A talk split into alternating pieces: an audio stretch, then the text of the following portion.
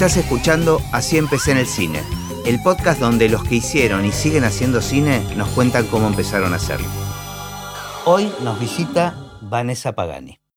Hace un montón que quería grabar con vos, aparte porque me parece que sos de esos casos muy particulares donde el cine entró a tu vida, no es que vos fuiste al cine. Exacto. ¿no? Este, y, y tomó tu vida directamente.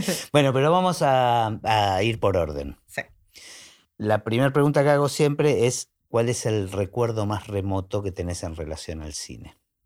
Bueno, eh, justo me, me decís la palabra correcta, porque lo que yo soy una persona que es, eh, tengo muy malos recuerdos, o sea, Ajá. no de cosas malas, sino que no me recuerdo No, nada. no es que sean malos, no, pero, sí, pero sos soy mala, mala recordando. y no soy nostálgica, creo que por eso, Claro. porque no recuerdo, uno no puede tener nostalgia de algo que no recuerda, entonces Claro. me parece que tiene que ver con eso.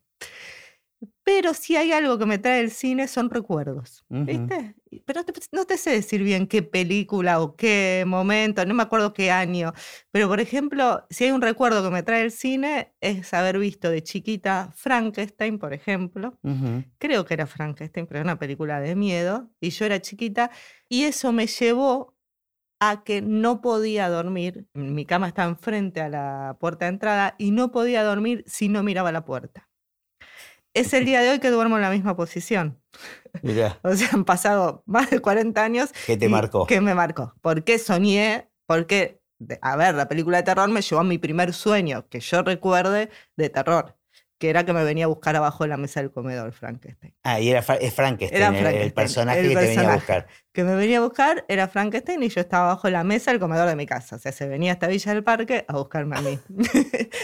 y de ahí tuve miedo. Mirá. Pero esa peli no recordás si No la viste en recuerdo. la tele, en, En el la cine. tele, era en Ah, la tele. Ok. en la tele. Después tengo eso, lo mismo, recuerdos de ir al cine, Ujú. un montón, me re- pero mi primer recuerdo de ir al cine fue con mis hermanos. Mis hermanos me llevan 7 y 5 años, Más grandes. más grandes. No sé si fuimos a ver ET, Volver al Futuro, no sé, ¿no? Te hablo de, sería fines de los 70, principios de los 80. Ujú, En el cine Metro en Cerrito, se, se llamaba Metro, ¿no? El cine. Una Sí. cuadra antes sí, del sí, el- Colón. sí, que eh, era esa- enorme, Esa pis, marquesina increíble. No me acuerdo qué película, pero me acuerdo ese el recuerdo de ese momento, ¿viste? De los tres juntos, de ir al solos, Mm, porque a mis hermanos ya lo dejaban llevarme, y que mi hermano después se compró un disco de Dire Straits mirá, y que fuimos a comprar el disco porque tampoco se compraban en cualquier lado. claro, a una Eh, disquería. Una disquería. Y fue como Los una chicos que nos escuchan no saben de qué No hablamos. sabe, claro, claro, claro. Eh, no había Spotify, bueno, nada, Ujú. obviamente. Y tengo esos recuerdos, como mi papá, mi papá se murió hace más de 25 años. Y era una persona feliz con poco, Ujú. ¿no? Esas personas que son felices. Y me acuerdo que siempre te decía, ¿y si nos vemos una película? Era como, Como que era un elemento un- que daba felicidad que daba también. felicidad, era un momento de unión. ¿Qué podemos hacer? Y, Mirá. ¿por qué no? y le regalamos, me acuerdo, esto sí, la videocasetera, Ajá. cuando salieron las videocaseteras. Y que- apareció el videoclub. Y apareció el videoclub y le alquilamos una película de Olmedo porque era una sorpresa el evento. No me acuerdo en qué año salieron las videocaseteras.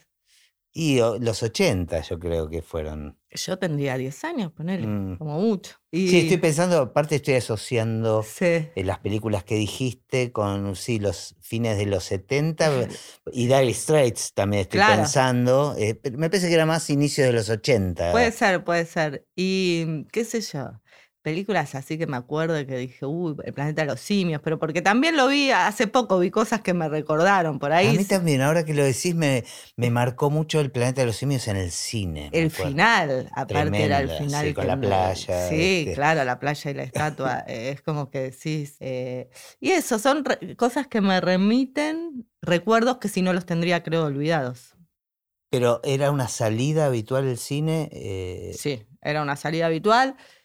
Creo que después con el videoclub dejó de ser tan habitual y tan eh, importante. Digo, esto que te digo, de irse hasta el centro para ir al cine. en era tu una- barrio no había, no había Sí, cines. había cine. Ah, No me acuerdo si en esa época había, pero yo creo que sí. Porque recuerdo haber ido con los chicos, bueno, con los de la primaria nos juntábamos a ver eh, Freddy Krueger o, Ah, o nos ah. juntábamos en casas Ah. a tener miedo y a mirar esas, Claro, es eh, que- eh, esas películas con los compañeros de la primaria. Eso sí me acuerdo también. Claro, estoy pensando que el- las películas, que tampoco, porque digo, no es el cine, pero las películas, que Sí. tampoco eran películas, porque cuando aparece el video era una cinta, Claro. en realidad, empezaron a tener este lugar en, en las casas, ¿no? En la que uno se juntaba con amigos a ver películas. A ver películas, tal cual. No sé si ahora uno lo hace eso. No. No sé si los no. chicos lo hacen. O sea, eh, al menos mis hijos tienen esta cuestión de que les gusta, por suerte, y lo festejo, la salida de ir al cine. Pero juntarse Sí. a ver películas es algo que me No. parece que pertenece a otra generación, ¿no? Como que, que o a una generación muy puntual que vivimos eso, la aparición de los videoclubs. Este, Sí, y porque aparte era un evento, ¿viste? Aunque sea eh, verlo solo, era ir al videoclub, elegir, ver si, ver si estaba o llevarle la cajita al señor que, o a la señora que atendía y que te den esa película si estaba, si no, entonces tenías que buscar otro, si ibas los viernes ya no tenías casi nada. y la pesadilla de devolverlas, ¿no? Sí, después, cuando vino el Blockbuster fue la pesadilla de No, devolverlo. antes también te cobraban, te, te Sí, multaban te si cobraban, pero era tardabas. más cerca, ¿viste? Yo me acuerdo que el, el No, el Blockbuster, la genialidad que tuvo era que la- tenías un buzón. Sí, pero Entonces- había, yo lo tenía lejos, había que ir hasta ahí, nos daba fiaca, eso sí. El videoclub del barrio era como, bueno, seguro estaba el que iba, seguro estaba a tres cuadras como mucho, pero sí era una pesadilla devolverlo. Pero digo, era un evento, elegirlas, consensuar. eh, yo iba eh, con mi papá seguro y consensuábamos cuál veíamos, ¿entendés? Claro. Entonces, ya era un evento ponerse a ver una película. Hoy ven Y- y, películas una experiencia compartida. una experiencia además. compartida. Hoy ves películas todo el tiempo si querés. Entonces, ¿qué te va? Parece un, es un no plan. Y Parece además, además pasa otra cosa que es lo anticompartido, porque en el caso de las parejas pasa mucho de, bueno, pasa mucho con las series, ¿no? Estoy pensando ahora que, para, dale, vas a avanzar sin mí o vos no estás y yo quiero seguir avanzando.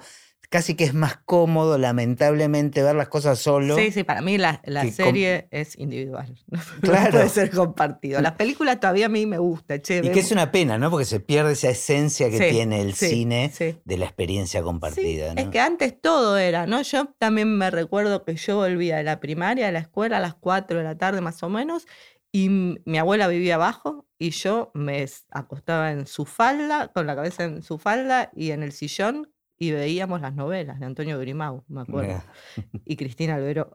Y era, claro, y era, compartido. El compartido y era el plan que teníamos y era ese horario, no se podía ni grabar. Después, cuando, ahí no había ni videocasetera donde grabábamos por ahí programas que queríamos ver y, lo- y como locos lo veíamos en cualquier otro momento.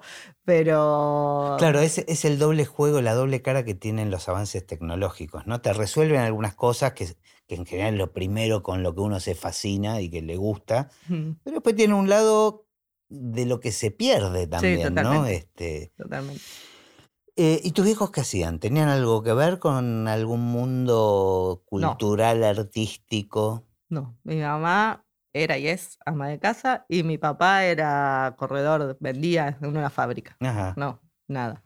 Y entonces cuando vos, digamos, terminaste la secundaria, tuviste... Yo soy contadora. Ya Entonces ya- terminé. yo la- ya lo sé, pero quiero que... terminé la secundaria y como a uno le pasa a esa edad, este, no sabía qué hacer, Ujú. la verdad. Y no sé por qué, creo que mm, deseché las profesiones de todos los que me antecedían. Yo soy la más chica de la familia, no, Ujú. no solo de mis hermanos, sino de mis primas. Y entonces no quería repetir profesión. Evidentemente no tenía marcada una profesión, porque si no... Claro. este, pero creo, no sé, eh, no quería repetir y bueno, la matemática era algo que, me bien. entretenía. Y dije, ni, ni siquiera fui a bachiller. Y me anoté en económicas, pero siempre mm, algo me faltaba. No reniego de, de esto ahora porque, bueno, es una herramienta que luego me sirvió. Todo sirve, ¿viste? Vos- Eh, Vos sabés que tengo, tengo un amigo que es Jerry Garbulski. Él sí fue el pionero de los podcasts acá en Argentina y tiene un podcast que se llama eh, Aprender de Grandes, que es muy interesante. Y él da, charlas y cursos y está haciendo un curso ahora que está buenísimo, que se llama El rompecabezas de la vida. Y tiene que ver con un trabajo muy pensado sobre revisar todas las cosas que uno fue haciendo en la vida, que le gustaron, que no le gustaron, y cómo eso se, se termina complementando y cómo, cómo sacarle el jugo también a todo eso. Pero hay un rompecabezas, ¿viste? Hay un camino único que recién cuando uno mira para atrás, como que decís, ah, mira como... No, no es casualidad que estoy acá, ¿no? No. Como todos los caminos fueron conduciendo... Es con el diario del lunes igual. Por ¿viste? Que supuesto. cuando uno lo transita. Bueno, la idea de este curso justamente es decir, bueno, aprovechemos ahora y hagamos un análisis sí, para el lunes próximo, Claro. si querés. claro. Eh, pero siempre me faltaba algo. Y me acuerdo que mis compañeros del secundario, que todavía éramos amigos, eh, anda a estudiar teatro, ¿viste? Entonces, Ah. eh, Ah, no tenía esa data. ah, y bueno, ahí lo conocí a Hernán. Ah, mirá. Eh, así que fuimos, fui, no fuimos, fui a estudiar teatro ¿A dónde? al Rojas, al. Centro Cultural Rojas, y hicimos tres años. Eh, era malísima, igual, lo voy a decir, pero era algo que, Que te conectaba a vos, que te necesitaba salir de esa estructura, digo, porque en casa era mm, mi papá sobre todo, que era eh, un tipo bastante culto y qué sé yo, él no había hecho la universidad, ¿viste? Entonces, en casa es, Era un mandato. terminas el, o sea, no había dudas. Es como cuando terminas el primario que vas al secundario y nadie se lo plantea, bueno. En, en mi casa y en, en- en mi generación creo que Sí, sí, claro. Hubo un- un- varios que nos pasó lo mismo, como que no te lo planteabas, había que ir, era el próximo paso, ¿viste? Pero me faltaba algo, ¿viste? Necesitaba otra cosa que estudie- Y era muy acartado, obviamente, el mundo de económicas es un mundo Claro, muy pero cuadrado. vinien- viniendo de un mundo tan más, más duro y qué sé yo, podrías no sentirte cómoda Mm, ahí. Claro, Y claro. no te pasó eso. No, no, no sentirme cómoda dónde. El- haciendo teatro. No, digamos. me re sentí cómoda. De hecho, los amigos esos son mis amigos del alma de hoy en día. O sea, ya tenemos casi 30 años de amistad. Mira, y nacieron en ese curso, en el Rojas. eh, como que encontraste un poquito tu lugar en el mundo. que encontré ahí eh, mi lugar en el mundo y, y un marido. Y no te sentías buena actuando. no, no lo era, no es que no me sentía. Tampoco Ajá. era una pasión, no, no es que Claro. ah, me, me divertía. Era, era, yo lo sentía así como que era un recreo. Pero también está buenísimo esto de por qué uno tiene que hacer las cosas cuando supuestamente es bueno, bueno. ¿no? O, o por qué hay que hacerlas bien. Sí, sí, sí. Simplemente poder conectar con el placer de hacer. Sí, ¿no? aparte éramos todos más o menos igual, ¿no? No es que estábamos, salió no de eran ahí. talentosos. Eh, éramos todos igual. Y era eso, era el timbre de recreo de la semana para mí. Eh, después nos íbamos a comer todos juntos, era un recreo. Era tocaron el timbre y te vas a un recreo. Y ahí un poco... em, Ahí te pusiste de novia con Hernán. Me puse de novia con Hernán. ¿Y Hernán a qué se, a- tenía alguna actividad? Hernán estaba estudiando cine Claro. cuando nos conocimos. Ahí está. Ahí. Ahí, un, ahí está. un hilito que Me va a empieza a aparecer. que diga esto, que fue mi, mi primer acercamiento. Em, él estaba estudiando cine, de hecho, eh, empezó a hacer algunos, unas pelis, algunos cortos, qué sé yo, donde yo estaba involucrada, o porque venían a hacerlo a casa, o porque yo los ayudaba en algunas cuestiones que tenían que ver con la economía. He actuado en alguno también. Claro. Este, esto, bueno, ahí fui, empecé, empecé, pero no me dediqué a ello. Era, era por eh, añadidura. Eh, Es genial después, digo, yo también tengo de alguna manera tu diario del lunes y me Mm. encanta ver después cómo se eh, resignifican las cosas, digo, porque esta cuestión de que te dedicaste a ser contadora, te hace una diferencia hoy como productora en el mundo del cine que es importante, Sí. digo, sos muy valorada, o sea, hay mucha gente del mundo del cine que quiere gente que maneje bien los números, ¿viste? Sí. Y no es tan habitual porque el que se metió en el mundo del cine, en general se metió por otros motivos, Sí. digamos. Tal cual. A mí me costó un poco eso luego, porque también vengo de otro palo. ¿me Ujú. ¿Entendés? No hice el camino normal o habitual. O sea, nunca fui productora de campo, por ejemplo. Jamás. Jamás Claro. fui jefa de producción y asistente de producción. Digo. Pero, eh, pero a mí eso eh, es la particularidad, Sí, justamente, es ¿no? Es como, es el diferencial. Eh, Para mí es- está bueno. Sí, sí. Yo lo considero una herramienta muy valiosa y hay cosas que me fueron muy... eh, Digo, porque yo trabajé mucho tiempo de contadora, no es que Claro. solo fue el estudio que me lo dio, sino que, bueno, un- Bueno, por eso, para, sigamos con el caminito. Entonces, te recibiste de me contadora. recibí de contadora. Y, saliste a buscar laburo como contadora. Laburé, sí, trabajaba en un estudio, trabajé mucho tiempo de contadora, sigo trabajando de contadora. Eh, y este, Y en un momento me llama Hernán Findlin y Ujú. me dice, tengo mi socio que necesita una contadora. Su socio era Diment. Entonces, Claro, Eso no fue hace tantos años tampoco. no, no fue hace, eh, habrá sido, y yo creo que menos de 15 años. Claro, pero a la vez vos tenías un cierto conocimiento de- del idioma que te hablaba la gente del Sí, cine por sí. Hernán. Sí, tal cual. No Sí, sé si me-. Hernán Virués, ¿no? Vamos sí, a Hernán Virués, porque, porque, si no sí. se va a confundir. Y también yo hacía rendiciones, hacía esa parte más burocrática del cine. ¿Para quién? ¿Para Hernán? No, para otras personas que, Ah. que me pedían, pero esporádicamente las hacía. Pero no era el mundo entero, ¿viste? Era como que no, no- no me involucraba, o sí me preguntaban, digo, hay una mm, facilidad en, en leer una resolución, que para algunos es muy aburrido, que me sale naturalmente, Claro. ¿entendés? Entonces eso hacía que... a la hora de presentar. Claro, de este, cosas. No solo rendiciones, ¿no? Supongo que presentar eh, presupuestos, proyectos. Los proyectos no tanto, porque los hacía siempre eso, eh, lo- los hacía... Tiene más peso lo artístico. Sí, tiene más de- peso claro. lo artístico. Pero bueno, así se dio hasta que mm, me encontré con, con Javi. em- Empecé a solo hacer rendiciones, al ver algunas cuestiones de, más ligadas, pero no estaba en rodaje, Javi. Ujú. O sea, nunca había estado en rodaje con él. Cuando hace el eslabón podrido, empieza rodaje y ahí Javi dice, bueno, quiero que estés ahí. ¿Y por qué? Porque quería que estés, para que Porque, le entiendas daba- más. porque le- él era el productor, Claro. entonces él eh, no iba a poder producir porque estaba, aunque tiene una cabeza enorme, Javi, para hacer dos cosas a la vez, pero eh, no iba a poder y le daba confianza que, que yo esté. Claro.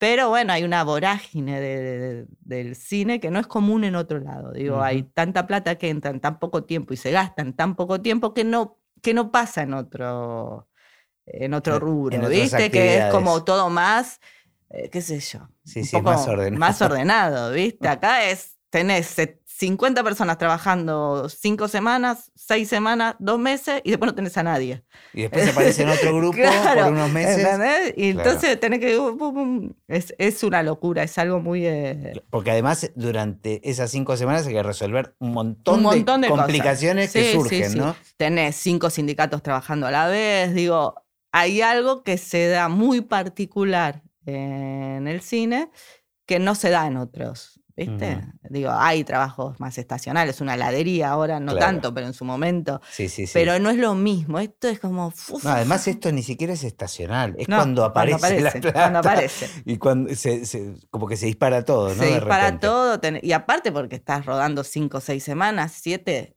y estás ahí, no puedes parar. ¿no? Eh, y estás y tenés un montón de gente que va, que viene, que necesita cosas, que pide, que esto, que el otro, que tenés que presupuestar a todas las áreas, ponerle un límite. Digo, es como de poco tiempo y después... no es la nada, porque vos lo sabes sí. muy bien, que no es la nada luego del rodaje, pero no es lo mismo venir a verte a vos para ver la postproducción de sonido que estar en un rodaje que es una Claro. locura. Eh, y entonces empezamos esa película que fue de las que hice la más caótica. Fue ¿Por qué? por- Pero igual esto te, te enteraste después, cuando pudiste hacer otra. así que Sí, sí, igual todos me iban diciendo. como- Claro. te- te- Era caótica, era, o sea, te ya dabas cuenta que, que no, era, no era normal. No, era normal esto que estaba pasando acá. Yo, de hecho, claro, no, qué sé yo, yo me tuve que poner, sentar a- con los sindicatos para que me expliquen cómo es que trabajaba la gente. Claro. Eh, que era una hora enganche, cuándo eran las horas extras. O sea, eh, hubo un aprender que lo tuve que. y que nadie te lo explica, digo. Bueno, eh, yo noté por gente con la que hemos trabajado en común y qué sé yo, que sos una gran preguntadora. no, que me parece una, una gran virtud. Digo, esta cuestión de que averiguás, o sea, sí. que preguntás, que pedís ayuda, como que te interesas y, y vas por eso, digamos, a Sí, buscar información. Y de hecho, cuando a mí me piden algo, me ha pasado muchas veces que me parece, sí, o sea, sé lo que me costó a mí Ujú, averiguar todo, porque no sabía ni a quién preguntarle, porque al no venir de este mundo, Claro. no tenía amigas o amigos que se dedicaban, ¿entendés? Claro. Eh, ser productor ejecutivo. ta. Entonces, como que digo, "Oye, no sabía a quién preguntarle y tenía que hacer un camino, eh, bueno, solitario, ¿viste? Claro. Eh, así que me sentaba con todo el mundo, todo lo que podía preguntar lo preguntaba, todo lo que podía eh, leer lo leía, pero el- el- lo que, como siempre, ¿no? Lo que más, donde más aprendí es haciendo, Por supuesto. ¿no? Siempre Entonces, y en eso fue una escuela, el eslabón, que ni te cuento. Pero ¿por qué? un por- curso acelera. Y porque mm, Bueno, la película ya, la historia que cuenta es caótica. Es Eh, Ya de por sí, caótica, sí, digamos que sí, tiene- sí, hay una coherencia ahí. No, igual no fue por la historia. No, ya lo sé, ya lo fue, sé. qué sé yo, para que un- una que pasaba, recibo un mensaje de Javi diciéndome, no sabes lo que pasó, primer día de rodaje, la actriz principal se tomó un avión y se fue y desde antes de irse me dejó un mail diciendo que no estaba. Estamos en rodaje. Después nos prometieron, alguien nos prometió. ¿Y eso cómo se resuelve? Se cambió la... Se cambió la actriz, que fue Paula Braja, que un- Claro. una bombona divina, genial estuvo, pero eh, hacía otro papel. Claro, y se sabía toda la letra. Eh, Ah, era otro papel dentro de la película. sí. Después, eh, eso nos, me recuerdo que estábamos, y yo no conocía, entonces me reuní con quien hacía la coordinación administrativa y el director de producción, nos reunimos y bueno, yo soy esto, vengo a hacer esto. Y que necesitamos plata, que cheque, que esto, que lo otro. Yo decía, eh, esperen un poquito. Le decía, Javier, no firmes todo. ¿Viste? Eh, después, unos amores de personas, ¿no? Claro. Pero hay algo de la vorágine que no, no la entendés en ese momento. Y también nos prometían una plata, alguien había asegurado que llegaba, me acuerdo que era un millón de pesos. En esa época era muchísima plata. Y estábamos a, a la semana de empezar rodaje y no, No aparecía. no aparecía, no aparecieron nunca. Entonces, este, este, el director de producción le dijo a Javi, mira Javi, esto no va a aparecer, hay que rediseñar todo. Y en la semana anterior estaban todos nosotros bajando presupuesto y la gente de arte, de dirección, bajando semana de rodaje. Era así. Tuvimos los sindicatos que nos hacían paro. O sea, fue como... Todas las que mm, podían pasar, pasaban. todos se fueron una, una camada de técnicos, eh, hubo problemas y me decía eh, una persona, eh, me decía, mira, habla vos con el sindicato porque a mí no me quieren hablar más. Y yo, yo hablaba porque, bueno, había que salvar esto. Y así todo, la plata que no aparecía, bueno, fue, fue como muy, muy caótico y, y aprendí muchísimo. ¿Y lo muchísimo. padeciste? Porque digo, hay gente que en ese caos está como... como A mí la presión me gusta, o sea, yo respondo más con presión que sin presión. Pero siempre sufro. Mm. Mm, No, no hay película que yo haga que no esté sufriendo en el medio. No tan mal, ¿no? No es un sufrimiento. No, no, no, seguro. no, pero sí que hay veces que no llega la plata y yo no duermo. Digo, hay algo del quedar mal con quien me comprometo que me pone muy mal. Y, y uno se compromete con un montón de gente. Entonces es como que, mm, sí, no, no la paso del todo bien. Después, cuando veo las películas, me resignifica todo, ¿viste? Es Claro. como digo, ah, bueno, valió la pena. Claro. Ah, era por ahí. Porque un poco está claro que el, el papel del productor es resolver problemas, ¿no? Sí, claro, claro, claro. Básicamente, Sí, sí, ca- sí, casi es resolver problemas. Sí, sí. Y es que cuando cae el problema, que siempre cae, hay muy pocas veces que, que no cae el problema, quedas ahí, expuesto, y sos vos, eh, pasás a ser el, el malo de, o la mala de la película. Claro. Y tener Eh, la cintura suficiente como para Sí, ir con- yo adaptándose. creo que con el, a lo largo del tiempo uno va haciendo de una manera y los demás lo saben, ¿viste? Ujú. Es como que si alguien es cagador, bueno, so- es un mundo así, ¿no? A Claro. la larga se sabe. Ujú. Y si uno es buena leche y labura por eso, le pueden pasar, eh, o sea, la verdad, contratiempo tenemos todos todo el tiempo. Mm, Te pueden no pagar el Inca, digo, todo lo que nos pasa a todos. Pero hay algo de, me parece, de que, bueno, uno termina demostrando que... Sí, como que eso, so- me parece que eso se repite mucho en, en todos los rubros, e incluso en los técnicos también del cine, como que eh, la confianza se construye, con- el tiempo y, con, sí, y sí. con los trabajos. Y es un valor eh, que hace la diferencia, Sí. digamos, ¿no? Sí, sí, porque aparte, si no te conocen, seguramente si van a agarrar un laburo le pregunten a alguien si te conoce o no, cómo es. Como vos preguntás cuando vas a contratar a un técnico, ¿no? Claro. Y después, bueno, un- otra parte que, que a mí me sirvió mucho es haberme incorporado a Prima. Ahí encontré ¿Cómo, cómo te incorporaste ahí? Eh, hablando con Javi, me dijo, vos tenés que, que ir a Pima porque... Así que le- lo llamé a Findlin. Pero pará, Sí, porque hay algo que dijiste Sí. que me pareció re lindo y quiero Sí. este, profundizar un poquito ahí. sí. Vos dijiste que después, cuando ves la película, mm, se te resignifica todos los Todo, esfuerzos que... todo. Bueno, ¿qué te pasó con esta primera película? Con, con el Labón Podrido, digamos, una vez que... Bueno, O sea, cuando terminaste el trabajo, ni siquiera cuando viste la película, cuando terminaste el trabajo dijiste nunca más. no. Primero cuando terminé el trabajo, eh, Javier me dijo, eh, sos la productora ejecutiva de la película, porque un poco me la había puesto al hombro. Porque en un momento, me recuerdo esta reunión, estábamos en una oficina chiquitita en la calle Tames, el director de producción y la coordinadora de administración, y los tres nos miramos y dijimos, o nos bajamos o agarramos el timón. Fue así. Ujú. Y dijimos, bueno, lo agarramos. Estaban muy confiados de la película que tenían también, ¿no? Muy confiado, muy confiado en Javier, que Javier Ujú. es una persona que, que es un buen capitán, ¿viste? O Ujú. sea, mm, es un buen capitán. Lleva el, el equipo, confía en él. Digo, hay un problema menos que tenés, sí, ¿viste? sí, sí, sí. Lo Eh, sé, lo, lo- lo he vivido. sabes, es, es, eh, la verdad yo lo admiro profundamente en eso porque es un buen capitán de, de ese equipo. Entonces, eh, todos confiábamos en él y en lo que estaba haciendo. ¿no? No, era que algo no, no había una improvisación en él que hubo decir no sé ni para dónde vamos, ¿viste? Claro. Era una cuestión más de administración y de, de financiera que no confiar en lo que estaba haciendo ni en los técnicos que estaban laburando. No, no, no pasaba por ahí. Entonces dijimos, bueno, seguimos. Y ahí fue que lo agarramos juntos y después, bueno, lo que pasa siempre, todos se van y me quedé yo sola, eh, eh, terminando. Las eh, cuentas. las cuentas y, y bueno, y tratando de, de- de que no pierda, nadie pierda nada. ¿Y con qué sensación te quedaste ahí? No, y ahí cuando Javi me da este lugar y al toque nos asociamos, fue como, me gustó, Claro. ¿viste? Porque yo lo había hecho todo el trabajo no pensando en el crédito Claro. eh, o pidiendo, ah, ahora tengo que ser algo que no sabía que era, Claro. ¿me entendés?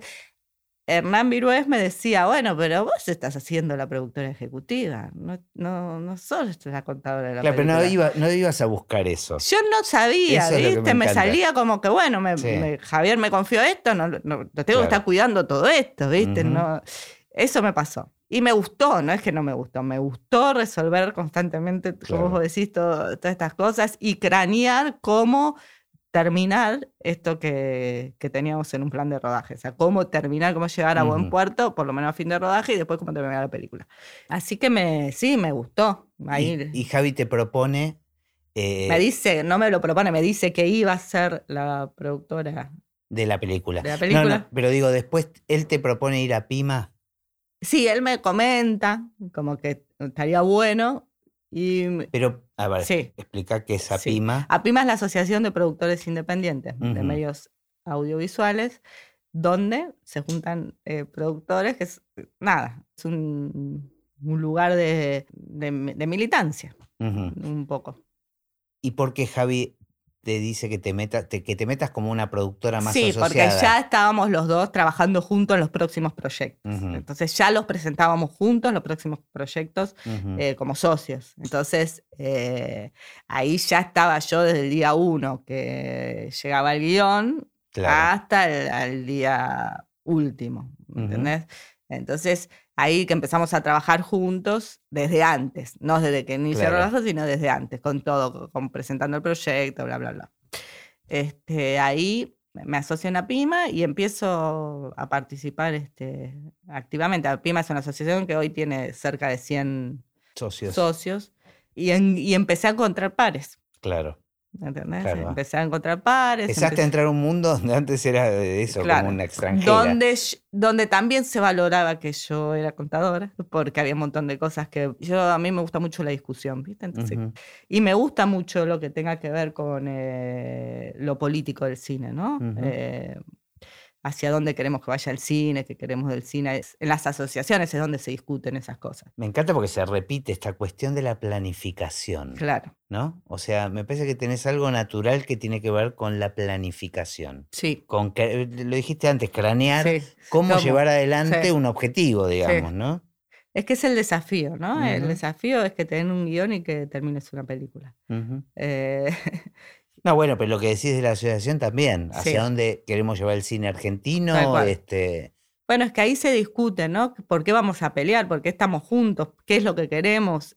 Y pensamos muy distinto adentro, muy distinto entre las asociaciones también, eh, salvo cuando está todo muy mal, que bueno, todos, eh, como que la vara baja y todos Claro. queremos lo mismo, pero si no, todos buscamos cosas distintas, me parece a mí. Pero a mí me dio un, un lugar eh, de pares, donde hoy terminé siendo la presidenta de APIMA, después de mucho eh, laburar en APIMA, ¿no? Y de, que- de quererla mucho, de, de- Claro. de- de saber todo lo que significó para mí, ¿no? Que me reciban y que yo no vengo de acá. No creo que haya nadie que, que haya saltado así, ¿viste? No, no, por eso es muy particular y por eso me, me encantaba tenerte, eh, me encanta tenerte en este, en este podcast porque en este podcast no hablamos solo de cine, sino de- también hi- historias de vida, digamos, Claro. hablamos eso, de vida y de profesión. Y me parece que hay mucho para aprender ahí, ¿viste? Mm. Hay, hay- nos escuchan muchos estudiantes de cine y está bueno ver los caminos, las oportunidades. Me parece que, que todos funcionan como, como modelos interesantes y cuanto más distintos sean, más rico es para los chicos que tienen que tomar. Sí, un poco es lanzarse, ¿no? Es, es- es- yo cuando voy a hablar a algunas provincias, sobre todo, que por ahí tienen miedo de presentar al instituto y qué voy a hacer, ah, a un punto que hay que lanzarse y hacerlo, si uno está muy convencido que lo tiene que hacer, ¿no? Claro. Y rodearse de gente que, que le sepa aconsejar bien. Hay algo que eh, lo dejamos pasar, que tiene que ver con, eh, entraste con una peli muy particular además, ¿no? O sea, tu primera película, una película de terror. ¿Qué te pasaba con eso? ¿Qué, qué- o sea, Yo no, no era ni soy amante del terror. Ajá. Pese que el primer, primer recuerdo tenía que ver, ahora que lo recuerdo, con una yo lo película asocié enseguida cuando lo, lo estabas contando al no. principio. Lo que pasa que mm, a mí me gustó el eslabón. Me, me- Es un peliculón. peliculón. ¿Qué me pasó con.? No, bueno, me, me gustó, me encantó. Me parece que una cabeza, digo, haciendo, haciendo algo distinto con el terror. Claro. Un terror no convencional, sin duda, que va madurando, ¿no? Sí, sí, Con las pelis. Así que, sí. Y eso, ¿no? Ver el producto después terminado. Y, no, y ser parte y sentirme, ¿viste? Porque es muy solitario siempre de- eh, por ahí mi laburo. Eh, en definitiva, siempre me estoy terminando como parte del grupo, ¿viste? Como, Claro. como que bueno, sí. eh, En principio como que sentía que yo no tenía nada que ver, un poco. Sí. ¿Viste? Con el correr del tiempo me doy cuenta que sí tengo que ver. Que es, es- es- bueno, volvemos al mismo lugar, es una actividad colectiva, Claro, ¿viste? Y, cambiar a cualquier eh, Sí, figurita te cambia el resultado. Sí. es otra película. Sí, sí.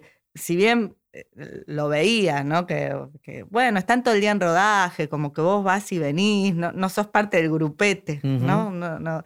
Después ya no te interesa, o sea, no es que no te interesa ser parte del grupete, pero sabes que tu lugar, Claro. entendés que tu lugar es este y que está bien y que ahora todavía soy más grande, con lo cual por ahí hay muchos que son eh, mucho más chicos, con lo cual entiendo que se vayan a tomar una cerveza solos. Digo, al principio decía, bueno, y yo no, yo no como Claro, que, ¿qué que- soy? ¿Viste? Claro, como, claro, claro. Ahora, bueno, eh, ahora me- voy aprendiendo cada vez, pero yo cada película, cada eh, Proyecto. proyecto, aprendo un montón. Mm, Un montón. Sí, eso es Hay un montón que no sabía que lo sé seguro del último, ¿viste?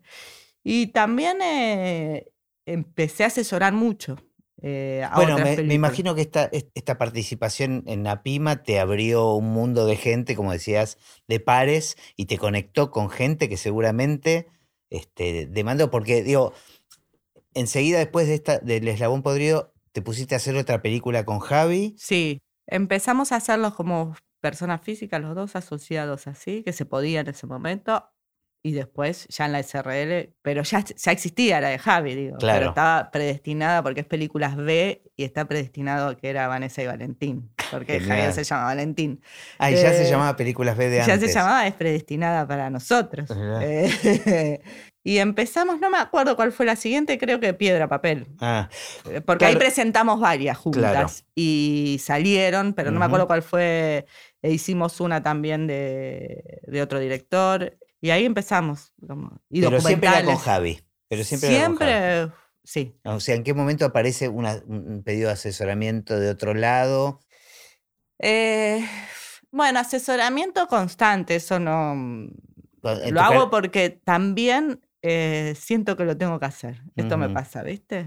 Es un lugar eh, que, de hecho, en una peli, la última, ¿cómo te ponemos? ¿No? Era de Silvina Esteves, vos trabajaste con Ajá. ella, que es un amor de... Sí, sí, sí.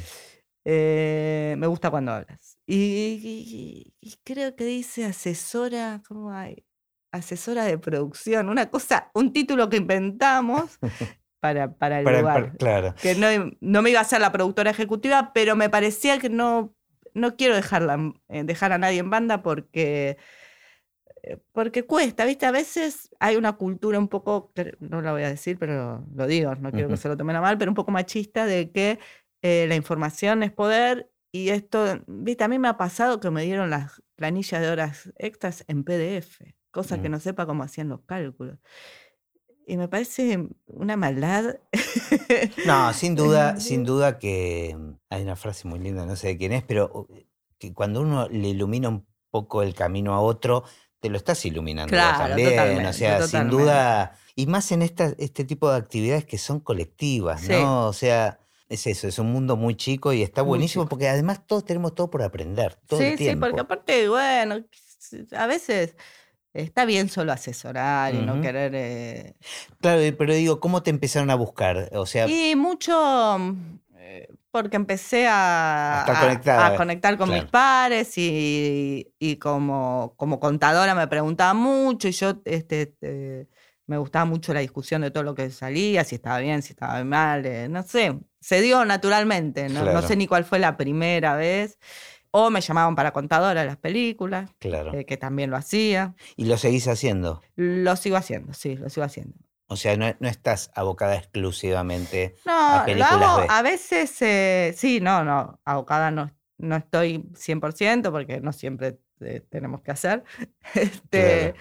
Pero bueno, si, si, si, si puedo, lo hago. Pero no, no es algo que me encante, ¿viste? Ok. Asesorar sí, me encanta, Ajá. pero después hacer las Y el trabajo de campo ese eh, ya. claro, ya ya, lo burocrático ya me... Pero sí hay manera de que, de que lo coordine con alguien que haga ese trabajo y yo la asesore a esa, persona y, y- este, y yo firme y demás y diga, bueno, esto hay que hacerlo así en este momento, bla, bla, lo haga, sí, Ahora, hiciste unas cuantas pelis con Javi, sí, pero en algún momento aparecieron otras opciones. otras opciones. que- ¿cómo, ¿Cómo fue eso? Yo, porque Sí. además quiero entrar en el mundo Cassiari. en algún momento porque Sí. es un, un universo totalmente totalmente. distinto y me parece que da ahí tela para cortar, ahí Sí, para sí. charlar. Y ahí, eh, bueno, esto fue 2000, en pandemia estábamos, 2020 creo que fue, que yo eh, tengo un espacio que se llama Cartelera Transfeminista, donde eh, son, en general son todas directoras Ujú. y creo que ahora soy la única productora que quedó. ¿Es un Eh, espacio que generaste vos? no, no, es Ah. un espacio que se generó cuando se estrena Piedra, Papel y Tijera. Hubo una casualidad cósmica de que había muchas películas estrenantes de mujeres. La mayoría estaban en Malva mm, y se reunieron y dijeron, hagamos algo que somos tantas y que nadie nos ve y Ujú. hagámonos ver nosotras mismas. Esta fue la idea. Entonces, mm, con Maca, que es la directora de Piedra, Papel y Tijera, nos unimos. Y una de las integrantes muy activas es Ana García Blaya, que la convoca a Ursay para hacer eh, la uruguaya. que tiene una metodología, o sea, cuando la convocan ya, ya habían abierto esa... No sé si cuando, Ah. cuando a mí me convocan, cuando a Ujú. mí me llaman para formar parte de la producción, ya estaba juntado, ya, ya habían empezado a juntar el dinero. Orsay ya sabía eh, cómo meterse en este mundo audiovisual de una manera muy novedosa y única al día de hoy, creo, ¿no? Eh, por lo menos acá. Y entonces, bueno, eh, lo, lo- me llama Juaco, que es su pareja, la pareja de Ana, y bueno, que iban a hacer una película, que era que era así todo como medio caótico, y que empecemos a presupuestarla. No teníamos, me acuerdo que también era todo como que Orsay te descoloca la manera de... Claro, ¿querés, querés explicar un poquito cómo es la metodología de, de lo que propuso Orsay con la uruguaya, Sí, que fue la el la primer primer- caso, la- digamos? la, eh, Orsay crea Orsay Audiovisual porque Cassiari quiere hacer el libro de Mayral, adaptarlo y hacer una película. Para eso convoca a su, a su comunidad a ser socios productores y eh, poner dinero. No es un crowdfunding, pero es algo parecido donde el... Ah, ¿por qué no lo es? Yo estaba convencido que esa no, era la porque creo que, mm, que lo, es esto, porque eh, acá son todos los socios productores son dueños, tienen una parte, un bono, un porcentaje de esa película, depende cuánto compren. El crowdfunding creo que te dan algo a cambio, claro, ¿entendés? Pero no, estos, estos son dueños. Son dueños, son parte. Esto es una experiencia además, ¿no? Porque el socio productor, esto la uruguaya fue en pandemia, con lo cual eh, estábamos todos muy Zoom, muy en modo Zoom, muy en modo reunirnos, porque algo que había que hacer. Y además estoy pensando, claro, fue un buen momento para, para juntar, ¿no? Porque la gente no tenía mucho para hacer. Era como una invitación a una aventura interesante. una aventura interesante. ¿Querés saber lo que, cómo se produce una película? Bueno, era una entrada a, a poder espiar este mundo. Así que fue una genialidad. Juntó eh, mucha plata, además. Juntó 600 mil dólares, donde aparte todo es transparente. el cosa que no pasa nunca, o sea, el presupuesto se publica. Mira. Entonces, hay podcasts míos hablando del presupuesto, cosa más aburrida no hay. Hacíamos, hacíamos Zoom y se incorporaban 500 personas para ver de qué estábamos hablando. Bueno, él tiene una comunidad que lo sigue, que es Una comunidad que lo sigue, que lo adora y demás. Pero además fue muy inteligente la propuesta, ¿no? Porque la gente está bien, está en pandemia, pero bueno, se iba, se siente parte, ¿no? Claro. Se siente que, que está haciendo la película. Y lo que se hacía era explicar, cada área explicaba qué es lo que hacía en una película. Porque éramos tantos, qué papel cumplía cada uno, qué hace un director de arte, qué hace un director de fotografía, qué hace vestuario, cómo se piensa, quiénes intervienen, eh, cómo se desglosa el guion para hacer un presupuesto. Digo, todo lo que tiene una película que para nosotros ya nos va siendo. Sí, sí, sí, uno ya lo tiene incorporado. incorporado. Eh, bueno, no, hay quien te lo explique en el mundo que no sea en una escuela de cine. Y así se hizo esta película que se y vos te encontraste con un, modo totalmente distinto. Modo totalmente distinto porque. Primero contar con la plata de movida. eso es una gloria, eso es el paraíso. que tenés la plata, o sea, no, tenés una preocupación, que, es que está buenísimo, porque tenés una preocupación que no tendrías que tener y que te lleva mucho tiempo a vos esa preocupación. Entonces, eh, está buenísimo, no la tenés. O sea, estás pensando en otra cosa, en cómo administrarla bien, cómo pagar bien. Y aparte te da esta cosa de, poder cumplir todo lo que prometés, ¿no? Porque si no la administraste mal. Claro, ¿Entendés? Claro. sí, sí, una presión, ¿no? Eh, si no la administraste mal. Entonces, está buenísimo. Está buenísimo. Eh, y uno se ocupa de lo que se tiene que ocupar. Y fue una experiencia hermosa. La pasamos bien. Aprendimos a que había un montón de gente que nos estaba mirando, cosa que es, raro. Teníamos reuniones, eh, me acuerdo, todas las semanas. No llegaba el guion y teníamos reuniones todas las semanas con quien fue el productor em, uruguayo. Y era como, bueno, un loop de esto lo hacemos, firmamos baliza. Yo decía, no, ¿para qué vas a gastar tanta? O sea, era todo un, un, ida y vuelta que lo hablábamos semana tras semana hasta que llegue el guion y uno con el guion puede ser un poco más concreto.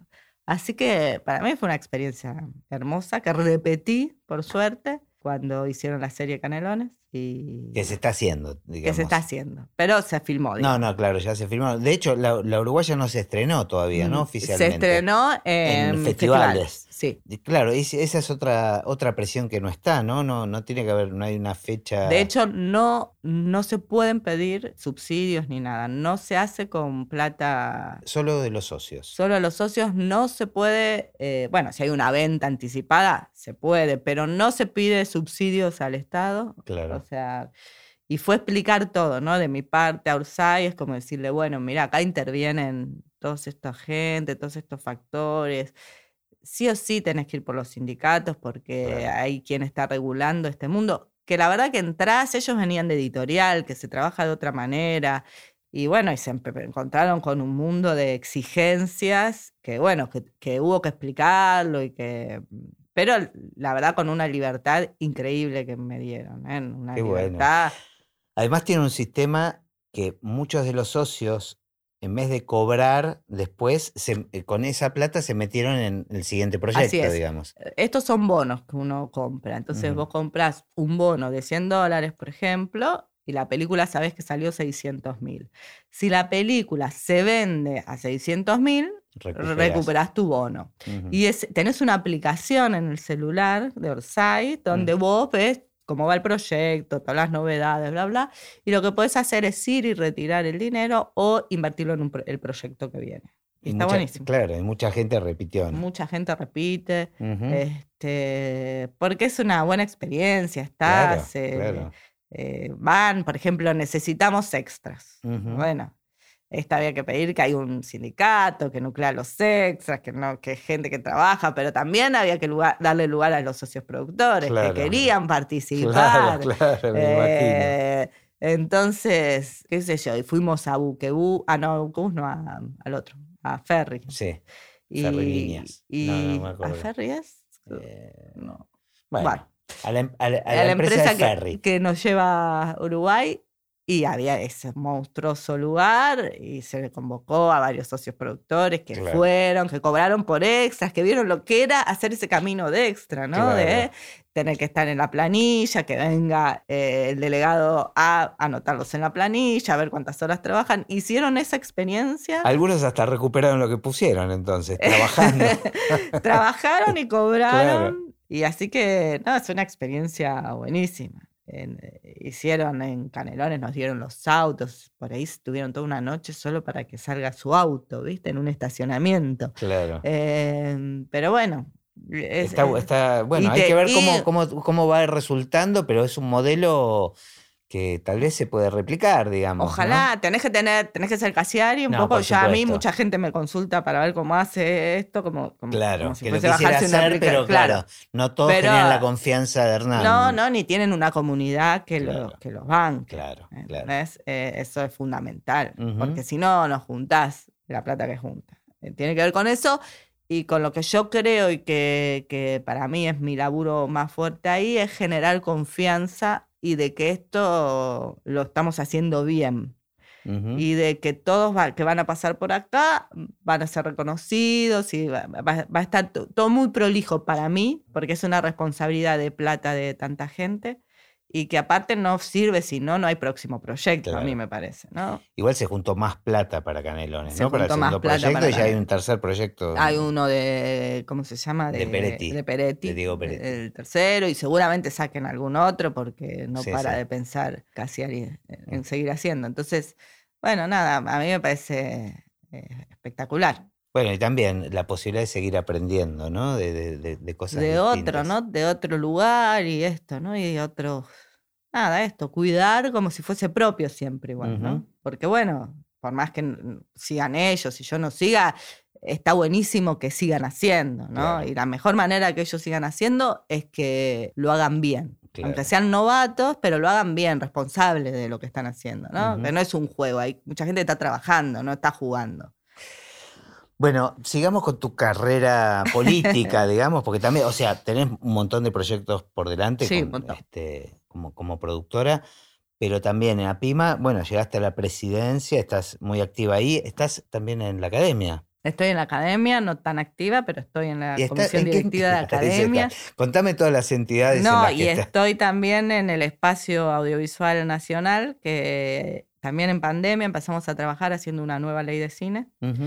Que es un espacio compartido con Argentores, PCI y la DAC. La DAC nos convocó en su momento a PIMA.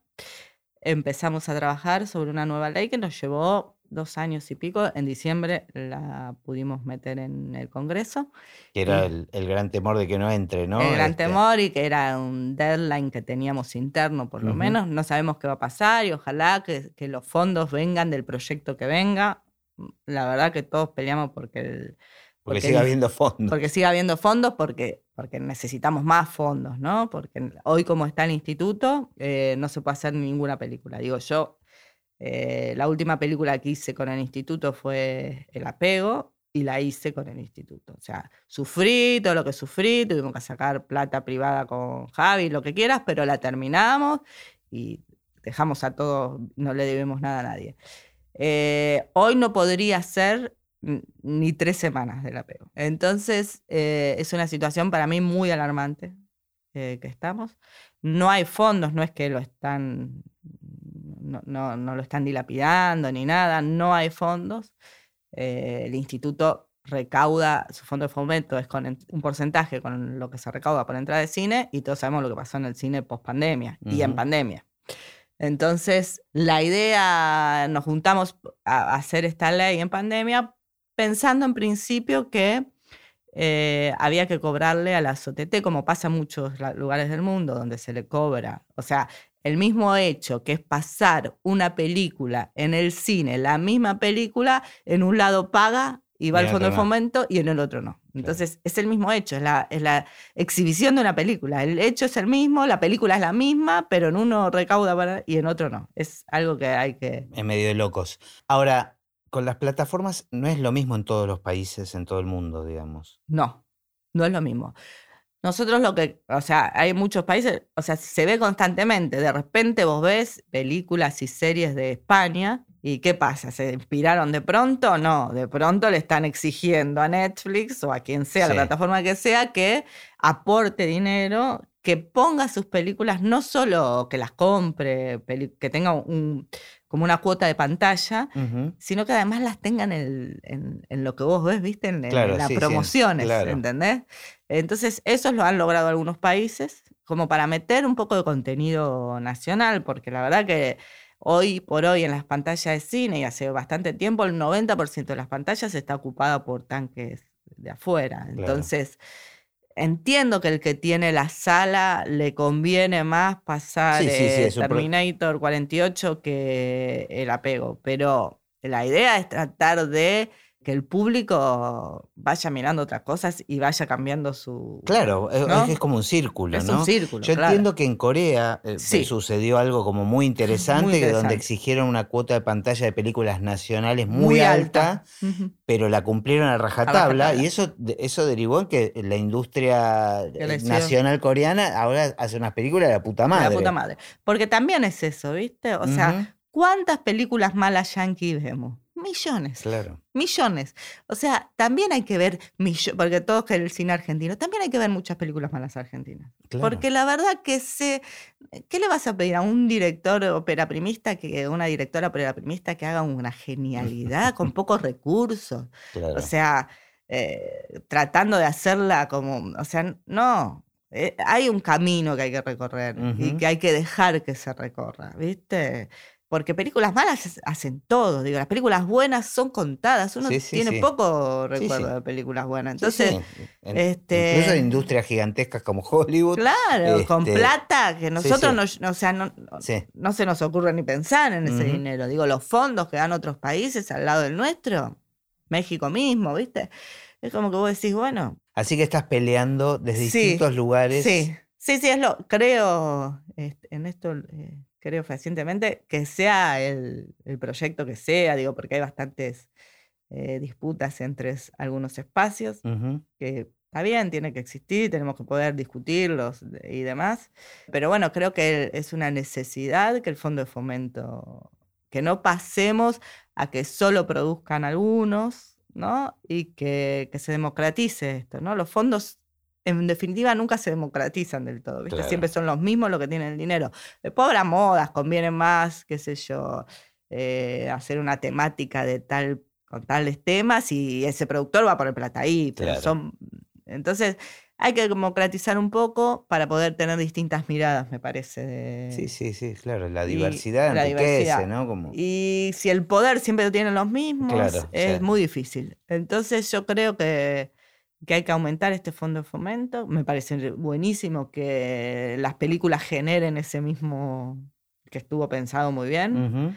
Pero bueno, si no vamos hacia, hacia esa... En este momento estamos yendo hacia esa muerte, ¿no? De este cine que conocemos y de que todos transitamos. Y o sea, todos buscamos la manera. Y por otro lado, empiezan a existir un montón de fondos en las provincias, como a contramano, ¿viste? Se crean un montón de institutos en todas las provincias como un apoyo a algo que, bueno, los recursos son finitos, ¿no? Entonces hay que buscar la manera.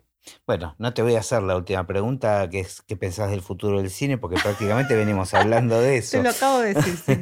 Pero bueno, nada, me, me, me encantó. Me A encantó también me encanta. tenerte y siempre charlar con vos es lindo. Así que Te gracias. quiero,